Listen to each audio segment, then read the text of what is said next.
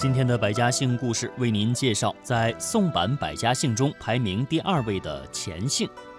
钱姓有研究者认为最早是吴越国姓，是一个源流较少但是分布广泛的姓氏。根据史书记载，最早可以追溯到三千多年前的周文王时期的全府上士钱福，他是德姓的始祖。那钱与彭姓是以官职命名的姓氏。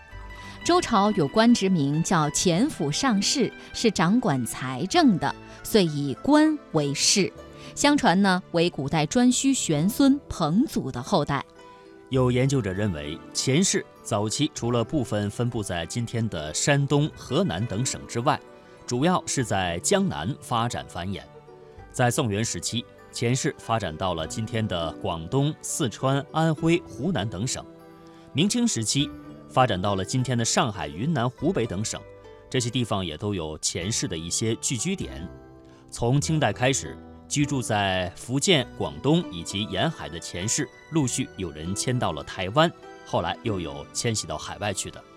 那吴越忠义忠义王钱替是五代十国时期吴越的最后一位国王。那下面的时间呢，我们就通过钱替的一段故事来了解一下。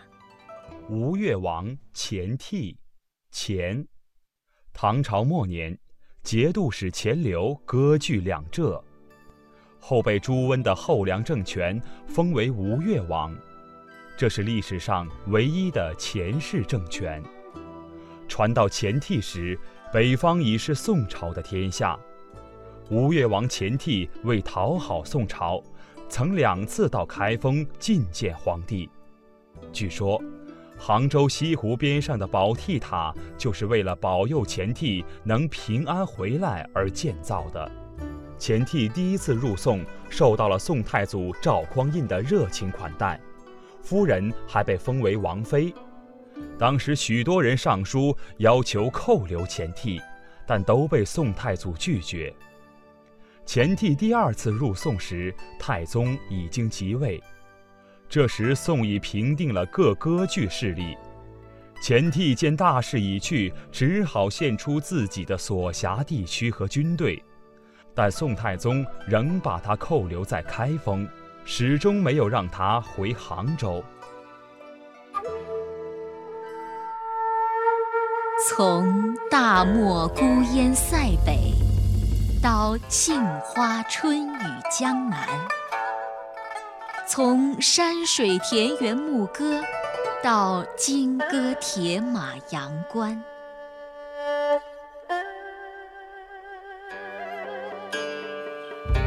诗心、诗情、诗意，一直未走远。这里是中华风雅颂。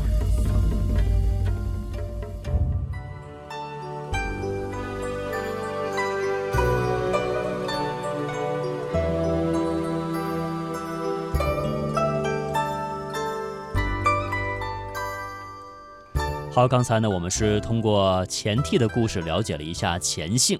那么自古以来，华夏子孙以姓氏为家族延续的标志。经过一代一代的传承，有些姓氏已经没落了，而有些姓氏家族群体也壮大了起来。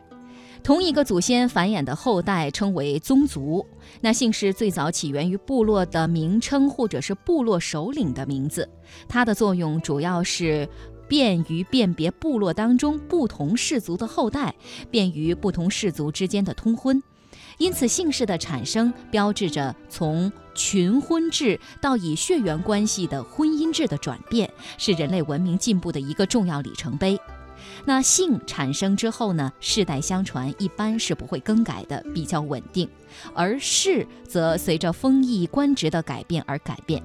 因此，会有一个人的后代有几个氏，或父子两代不同氏，姓氏与人名一起构成了一个人的名字。自古以来，华夏子孙以姓氏为家族延续的标志。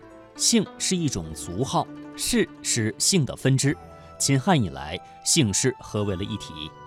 中国姓氏大词典的编纂者有统计分析，目前除了汉族以外，五十五个少数民族都是存在着使用汉姓的情况，仍然在使用的中国姓氏超过了七千种，汉族和少数民族姓氏大约是各占一半。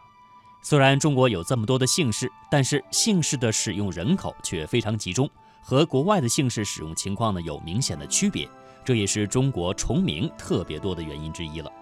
好了，今天的节目呢，我们百家姓的故事板块就先为您介绍到这里。